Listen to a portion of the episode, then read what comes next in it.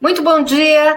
Está começando agora mais um Cresce Esclarece. Hoje é dia 10 de setembro, são 10 horas da manhã e é um prazer estar aqui conosco com a, a, a presença da nossa convidada muito especial hoje, que daqui a pouquinho vocês vão conhecer o currículo da nossa convidada, e para falar sobre direitos do consumidor no mercado imobiliário. É um assunto que é de grande importância para você, corretor que está aí e que está trabalhando com isso no seu dia a dia.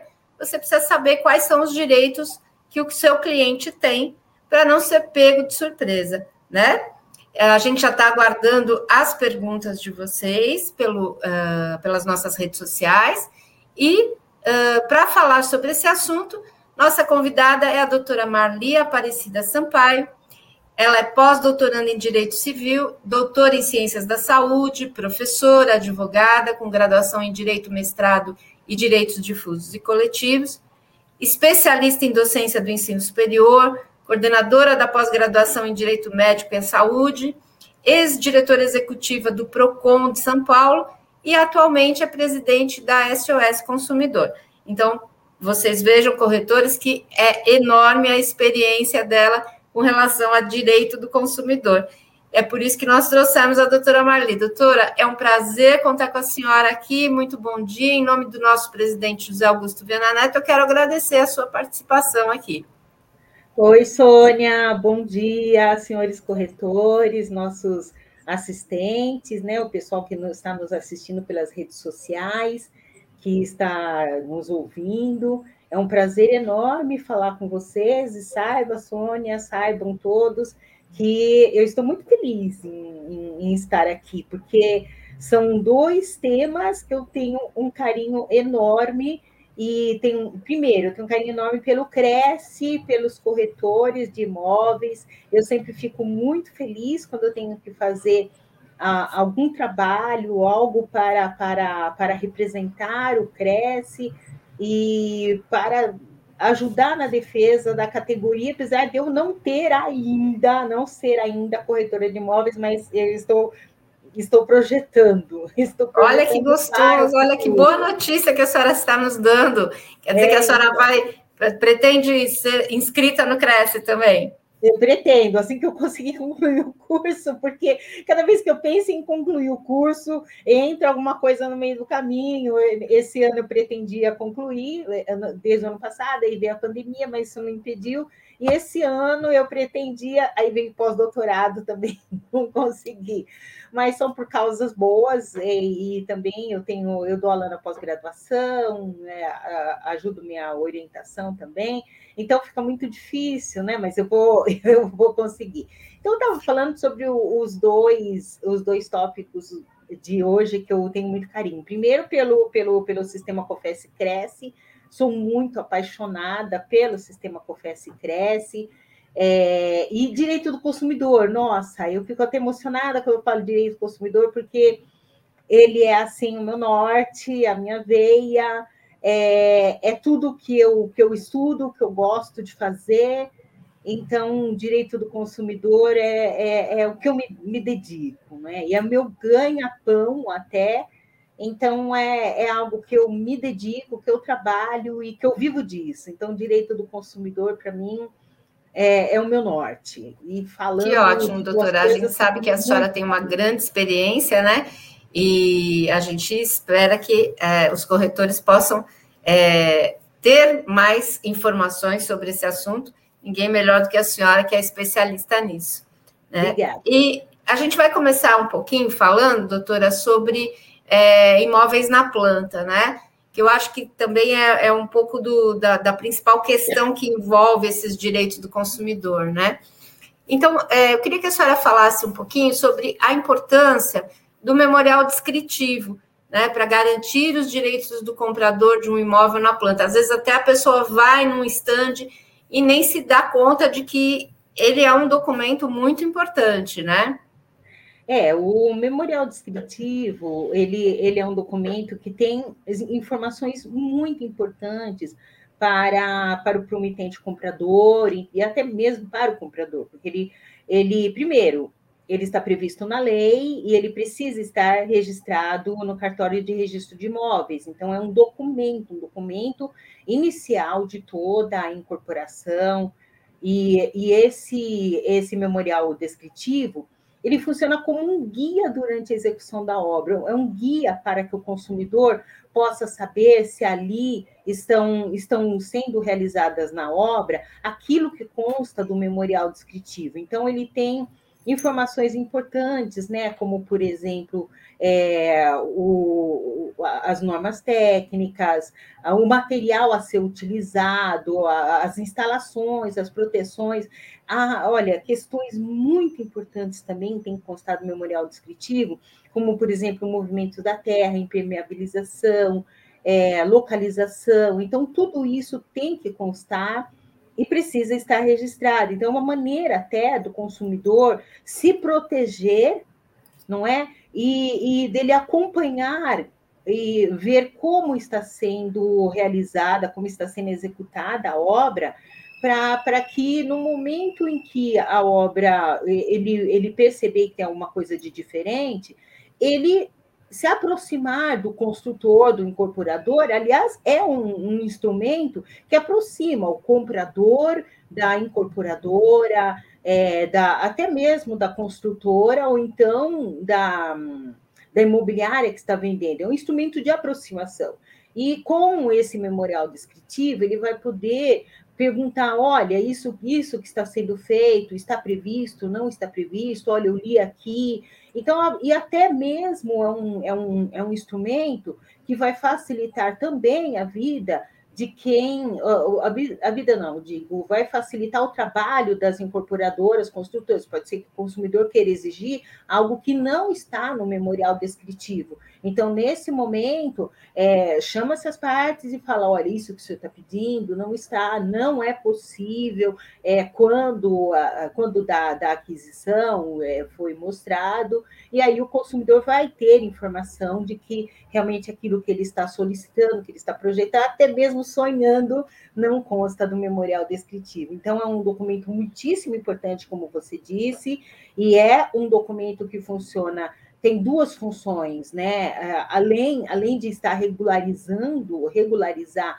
aquela, a, aquele, aquele empreendimento, também para o consumidor funciona como aquele guia, né? Aquele guia que ele pode acompanhar da construção, e também para a incorporadora, para a construtora, ele, ele além de ter essa, essa função legal, perante o consumidor, ele funciona para que o consumidor tenha certeza daquilo que ele está comprando e a construtora incorporadora tenha certeza daquilo que ela está oferecendo no mercado. E, doutora, é, no caso, o corretor, ele está trabalhando com o imóvel na planta, tem o memorial, ele pode ser responsabilizado caso o imóvel não corresponda àquelas características que foram divulgadas? Olha, é, o corretor, a responsabilidade do corretor vai até o momento em que ele faça a divulgação e a, a, a, promessa em que ele assine, em que ele, ele se comprometa com aquilo que está sendo, com aquilo que está sendo é, comercializado. Porque nós temos que deixar muito bem clara a, a separação entre o contrato, contrato de mediação, que é o contrato que o consumidor celebra com o corretor, e o contrato de aquisição, o contrato de, de, de, de aquisição do imóvel, o contrato de financiamento do imóvel. Então, são etapas e contratos muito distintos. Então, o corretor ele responde até os limites da sua aproximação, do seu contrato de intermediação. Então, é importante que o consumidor, na hora que ele vai celebrar um contrato, para chamar o consumidor, o, o, o, o corretor, para no momento que ele vai pedir para que esse corretor faça a aproximação entre ele e a incorporadora, entre ele e a construtora, que seja celebrado um contrato, porque isso é uma garantia, uma segurança para o consumidor. Esse contrato de intermediação imobiliária é o primeiro contrato que ele vai celebrar, e ali estão escritas todas as responsabilidades do próprio, do, do próprio corretor. Então, o corretor ele tem as responsabilidades delimitadas no contrato, mas ele tem a responsabilidade também na divulgação do negócio. Então, de repente, se uma imobiliária ou então um corretor individual fizer a distribuição de prospectos, fizer a distribuição de, de, de folhetos, é, e nesse folheto estiver prometido, além daquilo que for que a construtora efetivamente vai entregar, neste caso, se não for entregue aquilo que está no prospecto e que tem assinatura do corretor, a assinatura do corretor de pessoa física ou pessoa jurídica, neste momento, então, ele vai responder, mas ele vai responder somente por aquilo que efetivamente ele participou. Se ele, se no contrato, se ele descumprir alguma coisa daquele contrato de mediação, ou se ele distribuir prospectos que tenham, que tenham promessas que realmente não foram possíveis de ser cumpridas, então ele vai estar se responsabilizando até mesmo por, por, por, por promessas que outras pessoas deveriam cumprir. Então, por isso que o corretor tem que tomar todo cuidado no momento de fazer divulgação de empreendimento imobiliário, faz, tomar todo cuidado na hora de fazer essa divulgação. Por quê? Porque ele pode ser chamado a responder sim no momento em que ele assina aquela, aquela divulgação. É, precisa tomar cuidado para saber exatamente o que está vendendo, né? Exatamente. Precisa saber uh, doutora, com relação ao prazo de entrega do imóvel em construção, tem um limite de atraso? E se tem esse limite, quais são as penalidades que a construtora pode sofrer? Olha, a própria lei ela, ela trouxe um, algo que, que já estava no Código de Defesa do Consumidor, mas foi trazido por analogia. É, o Código de Defesa do Consumidor, vamos começar por lá. O Código de Defesa do Consumidor, ele fala que se houver vício, eu sei que ainda a gente não está tratando de vista, estamos tratando da, do, do prazo de, de atraso. Mas eu quero mostrar somente a analogia que foi feita. Então, o Código de Defesa do Consumidor, ele permite que, em havendo vício, ou seja, se tiver algum problema na, na, na, na, aquisição de produtos ou serviços, que o consumidor tenha prazo de 30 dias para, para reclamar ou 90 dias. E, o, e o, o, o fornecedor tem o prazo de 30 dias para consertar, para, para, para reparar aquele problema. Mas esse prazo de 30 dias que ele tem pode ser prorrogado até 180 dias. E aí foi aí que começa, isso está no Código de Defesa do Consumidor, aí que começou é, essa história toda do prazo de 180 dias trazido do Código de Defesa do Consumidor para os contratos imobiliários e, no caso, na, na, no atraso da entrega da obra. Tanto que tem uma lei regulamentando agora esse prazo máximo de 180 dias, e se não for cumprido esse prazo máximo, poderá haver a, a rescisão, a rescisão por culpa da, da, da incorporadora, da construtora. Então, essa é uma questão, a questão de se houver atraso na entrega da obra, a responsabilidade é da construtora e da incorporadora. Quando é que o corretor entra nessa história? Se ele tiver prometido algo se ele tiver prometido ali no prospecto, no contrato, se tiver alguma coisa escrita, assinada, assumida por ele, se comprometendo junto com a imobiliária a entrega desse imóvel dentro do prazo avançado, então no máximo de 180 dias. Então o corretor ele só vai responder até ali. Existe, viu, Sônia, agora uma, uma questão bastante importante que está sendo discutida no Superior Tribunal de Justiça, no sentido de que, se houver atraso no cumprimento da na, na, entrega do imóvel e houver necessidade de rescindir o contrato por culpa exclusiva da, da, da incorporadora, então da construtora, que haverá o direito à devolução da comissão de corretagem.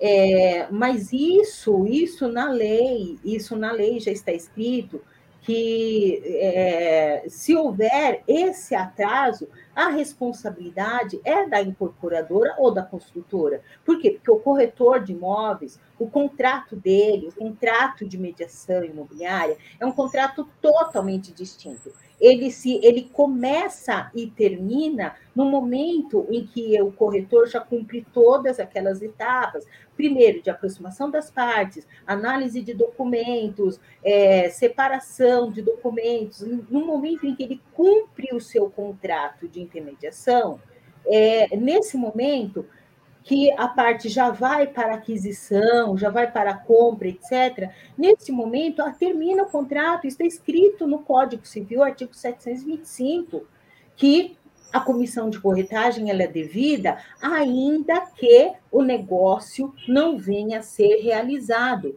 Então, neste momento, ah, é, precisa todo mundo colocar os pés no chão, verificar o que está escrito no Código Civil, até as autoridades, para que não se restem dúvidas. Está escrito ali. Então, são dois, são vários contratos, o, o negócio imobiliário, ele envolve vários contratos, várias fases de contratação, que por vezes o consumidor pensa que é um contrato só, mas não, não é um contrato só, porque cada etapa celebra um contrato. Imagina, por exemplo, se eu, eu, eu faço um contrato de, de aquisição de imóveis e de repente eu atraso no eu, eu, eu atraso lá no pagamento das prestações e há necessidade da, da rescisão, então o banco mesmo, o banco, por algum motivo, tem, o banco dá algum motivo para que o consumidor rescinda esse contrato, é, o contrato de financiamento do imóvel, e, e ele, ele vai se voltar contra o corretor que lá na frente fez a aproximação. Quer dizer, então está é, se discutindo isso, está se discutindo também o prazo que o, que o corretor, que o consumidor tem para exigir. Hoje, perdão, hoje, o que nós temos? O prazo de três anos para que o consumidor possa pleitear a, a, restituição de valores que ele pagou e, e, se houver inadimplência por parte dele consumidor. Então, se ele se ele cair na inadimplência, se ele rescindir, houver necessidade de rescisão dele, partindo dele consumidor, ele tem três anos para restituir, para pedir a restituição dos valores pagos, mas deduzidos os valores da corretagem. Agora, o que está sendo discutido no STJ e que os corretores têm que ficar muito de olho, fiquem de olho, porque está para ser marcado o julgamento, é que o, o STJ está querendo ampliar o prazo para 10 anos.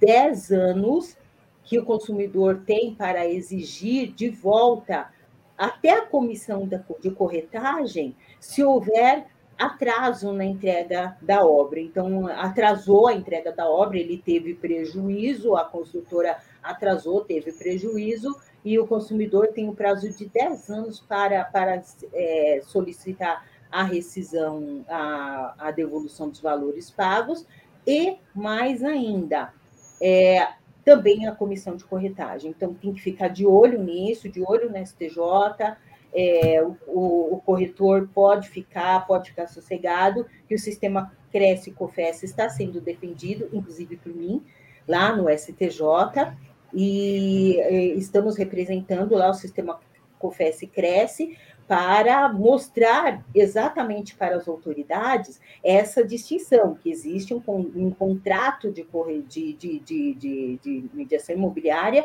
e esse contrato ele se inicia com a aproximação e termina, termina no momento em que ele, em que ele fez a aproximação, que ele trouxe as partes, em que ele providenciou toda aquela documentação, que ele fez tudo aquilo que está previsto. Então, basta o consumidor olhar no contrato de corretagem, ele vai saber o que está previsto ali e pode cobrar do corretor. Então, é, senhores corretores, fiquem de olho na STJ, porque nós estamos lutando muito, o sistema COFES Cresce está lutando muito, mas sabemos que, ao que nos parece, tem uma tendência aí do STJ a, a colocar essa questão como sendo um, uma tese fixada. Então, é, é importante, né, doutora? Porque uma coisa é a gente falar sobre a, a, transação em si, e outra coisa é a aproximação das partes, que é justamente esse o trabalho do corretor. E se ele cumprir o seu trabalho, ele tem direito a, a receber sua remuneração, né? Exatamente. Se ele terminou, ele concluiu o trabalho, tem direito a receber a remuneração e não pode haver um prazo tão longo assim e também atribuir ao consumidor a responsabilidade por algo que ele não, não fez, algo que ele não prometeu. Né? Ele não causou o atraso na entrega da obra, porque o contrato dele concluiu ali, dá uma tremenda insegurança jurídica, uma instabilidade, porque nós sabemos que o corretor é ele é um trabalhador, ele depende daquilo, aquele é, é, são, são, são verbas de natureza alimentar, então Sim. não se pode querer é, é, buscar do corretor algo que ele já é, é ele recebeu há 10 anos atrás, ele vai ter que restituir como isso? É um absurdo, né, doutora? É, então. Pois é, o STJ está decidindo isso. E é essa a nossa luta de hoje. É, nós temos uma pergunta aqui de um, de um internauta, o Anderson Rodrigues Santos pergunta: gostaria de saber como fica a responsabilidade das construtoras e corretores no caso de vício oculto das obras. Bom, é, o vício oculto, viu, Anderson, ele é tratado dentro do Código de Defesa do Consumidor e o, o consumidor ele tem o prazo para, para reclamar dos vícios, e o prazo para ele reclamar do vício é a partir do momento que o vício for constatado.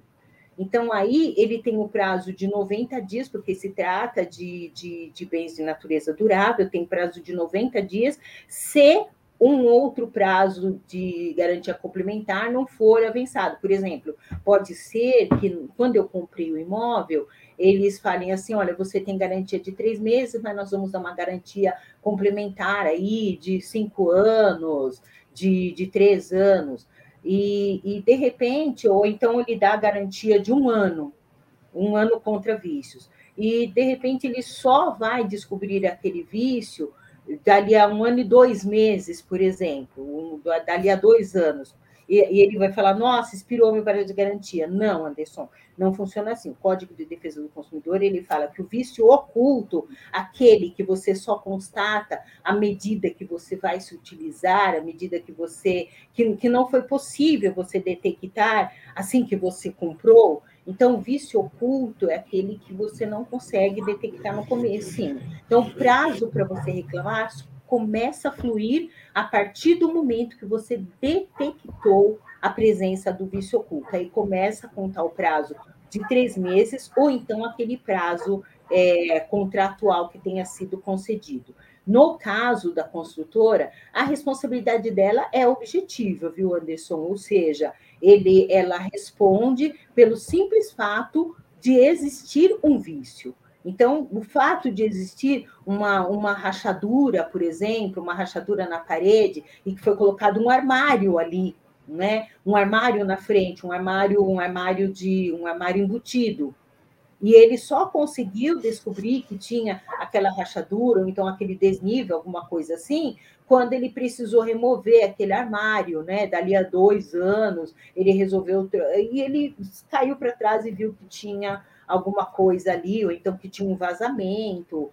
E, e nesse caso, Anderson, a responsabilidade da construtora, ela, você não precisa demonstrar que teve culpa, que teve que, ai, nossa, será que a construtora viu isso? Não. O simples fato de existir o dano já enseja a responsabilidade da construtora. E isso está previsto no Código de Defesa do Consumidor, nos artigos 12 a 18, 12 a 20 do Código de Defesa do Consumidor. Então, a responsabilidade da construtora é objetiva, ela responde é, de maneira total pela simples existência do dano. Então, precisa, o que o consumidor precisa demonstrar? Que aquele fato, ou seja, que aquela, aquela, aquela rachadura, né, que ela, que, que ela está ali e e, e, o dano causado, não é? Então, ela precisa demonstrar a rachadura, tirar as fotos, tudo isso, e o dano causado é a desvalorização do imóvel. E, e, com relação ao corretor, então, ele não tem essa responsabilidade, né? Não, o corretor ele não, ele não tem a responsabilidade porque ele, ele não se comprometeu. É como eu disse logo no comecinho, Sônia, ele tem a responsabilidade é, só por aquilo que ele prometeu. Agora, se ele fez, se ele escreveu em algum lugar que o imóvel é totalmente, na hora que ele foi vender, que é totalmente isento de qualquer problema, não tem nenhum vício, jamais vai ter nenhum problema de construção, eu, imobiliária, garanto, olha, o imóvel não tem nenhum problema, aí ele vai responder sim. Aí ele vai ter problema, né? Aí ele vai ter problema. ele vai ter problema. Doutora, com relação. A, a gente está falando muito de imóveis é, novos, né? Com relação às transações com imóveis usados, como é que funciona o Código de Defesa do Consumidor? É a mesma, é a mesma regulamentação, vamos dizer assim? Olha, Sônia, o Código de Defesa do Consumidor, ele não faz distinção entre produtos novos, produtos usados. Ele não faz distinção entre produto comprado é, novo no, na loja, o produto comprado no brechó. Ele não faz distinção entre imóvel novo e imóvel usado. Ele só fala de compra e venda. Pronto. Ele é para você caracterizar o consumidor, você precisa demonstrar que existe é, um, um, consumidor, que existe o vendedor, o comercial, o comerciante, intermediação, que existe um consumidor, um fornecedor, um preço e um produto. Pronto. Então, o imóvel usado, ele está sendo vendido a preço, está sendo vendido dentro da, da, da, das relações de consumo. Existem essas quatro características. Se existem essas quatro características, é, é, aplica-se o Código de Defesa do Consumidor. Lógico, pessoal, que prima aí a questão do bom senso. A, a, questão do bom senso é a seguinte: eu comprei um imóvel usado, então eu ter, eu sei quais são as características daquele imóvel usado. Eu sei que é que é, no momento de eu adquirir aquele imóvel, fazer a vistoria, constou ali, olha, senhora, tem um problema de vazamento aqui, é, é um imóvel antigo, a senhora vai ter que fazer as trocas disso, daqui. Então, todas essas questões, e muito importante para o corretor, todas as questões pertinentes ao imóvel usado precisam estar muito bem descritas, precisam estar muito bem especificadas, que é para o consumidor saber exatamente aquilo que ele está comprando. Então, é a mesma coisa, não é? Você compra, por exemplo, você vai na, no brechó, ou então na loja de imóveis usados, você compra um armário escrito assim, no estado em que se encontra. E, e você, você vê que tem ah, uma ranhurinha na porta, não é? E depois, quando você leva para casa, você vai montar, e o guarda-roupa simplesmente não monta, porque tem outros problemas, ou então você compra um computador usado e, e quando você compra, ele abre o computador, ele fala, olha, ele só tem um probleminha nessa tecla que, que, que está saindo fora do lugar. E aí você manda consertar e depois você vê que tem outros problemas. Você vai na loja e fala, mas a senhora comprou no estado que estava. Não, não, nada disso. É, então é importante quando você for comprar, agora foge um pouquinho da questão do, do corretor, mas é, é, é, cultura geral. Então, se ele for comprar alguma coisa usada, ele consta ali na notinha no estado que está, mas qual, qual é o estado? Quais são os problemas que tem? A mesma coisa acontece para, para os imóveis usados. Então, precisa estar descrito todas as condições do imóvel que é para no momento em que surge algum problema, não vir para, não, não acarretar problema para o corretor, porque o corretor fez a sua parte. É complicado, né? Precisa estar bem atento, porque é um negócio é sério, né? Não é brincadeira, não. É, e com relação à, à, cobrança de IPTU, taxa de condomínio, antes da entrega do imóvel, isso é permitido por lei? Bom, o que precisa saber é antes da entrega do imóvel, esse imóvel ele estava em nome de quem? O IPTU está sendo cobrado em nome de quem? E, e, ou seja, se o consumidor assumiu a responsabilidade do, do imóvel, olha, embora ainda não tenha sido entregue o imóvel, É, será que eu, é minha responsabilidade? Então, precisa verificar até onde o consumidor se responsabilizou por aquele imóvel. E no caso, se o imóvel ainda não estiver em nome, se, se houve atraso, principalmente na entrega do imóvel, nesse caso de atraso, quem se responsabiliza por pagamento, por esses pagamentos de acessórios é a construtora ou incorporadora. Mas até a data atrasada, e se o consumidor já tem acesso, se ele já participa, por exemplo, se já foi, já foi é, instalada, por exemplo, a, a, a convenção do condomínio, já tem, já, já existe toda, toda, to, todo esse aparato funcionando, o consumidor consegue participar, consegue de alguma maneira, então, participar de reuniões, tudo isso, então ele vai assumir a responsabilidade, mas desde o momento em que esteja tudo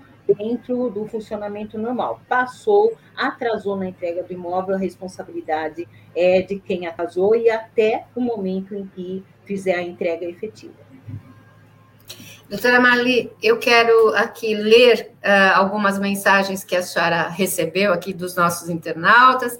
O doutor Milton, da assessoria jurídica do Cresce, lhes dá os parabéns, que é uma ah, que a senhora é uma profissional de grande competência e profissionalismo.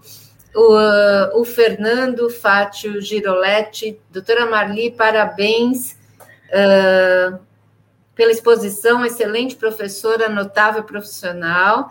Ao e, Fernando, uh... Fernando é lá da pós-graduação, da Escola Superior de Advocacia. Ô, Fernando, grande abraço. Os frutos que a senhora está aí já colhendo, né? É, pois é. E uh, já quero. Tem, tem uma série de, de, de, outros internautas aqui que mandam parabéns, mandam é, cumprimentos para a senhora. E quero agradecer a todos pela participação e agradecer à senhora também por essa disponibilidade de estar aqui conosco nesse bate-papo tão gostoso e tão esclarecedor para os nossos corretores, né?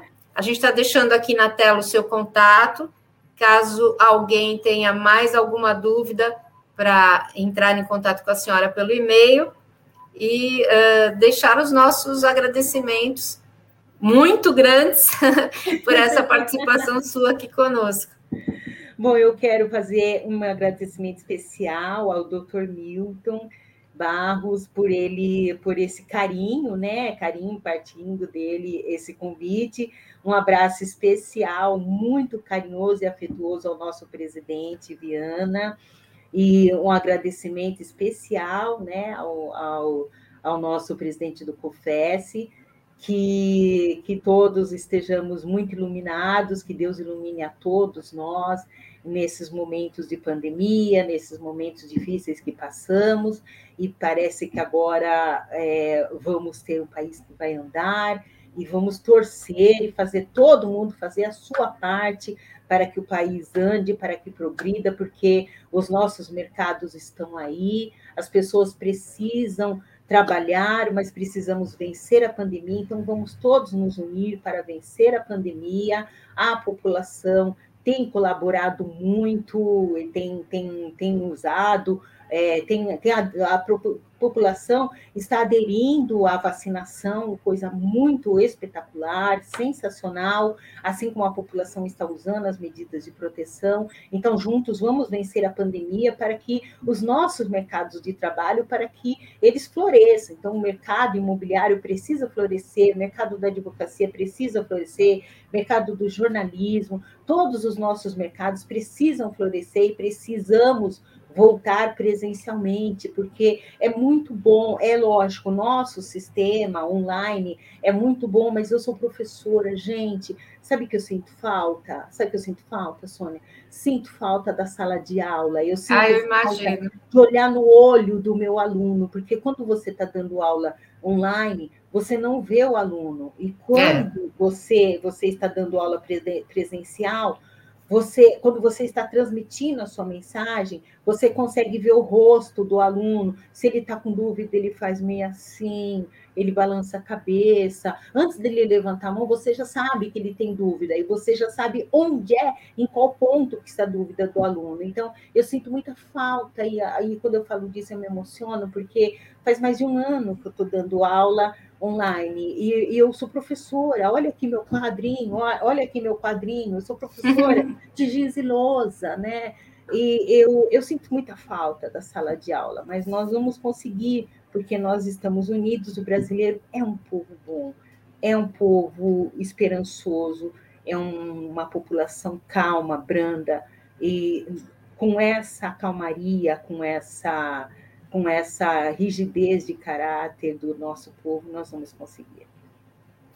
Doutora, mais mensagens aqui. Depois eu gostaria, até convido a senhora para que leia todas. Todo mundo quer que a senhora volte, o convite já está até feito aqui, para que a senhora tá volte numa próxima oportunidade, quando a senhora estiver com a agenda tranquila, para que a gente possa continuar falando sobre esse, esse importante é, assunto, que é o direito do consumidor, que é a sua especialidade, né?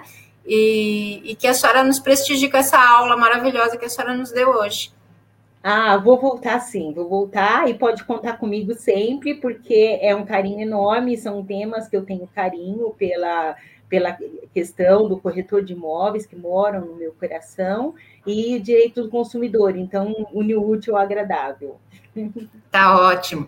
Gente, quero convidar todos vocês que nos prestigiaram para não ficarem, é, é, ficarem atentos, aliás, para que uh, não percam as lives que a gente ainda vai ter hoje, no final do dia, às seis e às oito e meia da noite. E quero contar com vocês sempre, porque o nosso Cresce Esclarece sempre traz é, momentos de muita é, importância para a carreira de vocês. Um grande abraço a todos, um grande abraço, doutora, e fiquem com Deus, um bom final de semana. Até a semana que vem.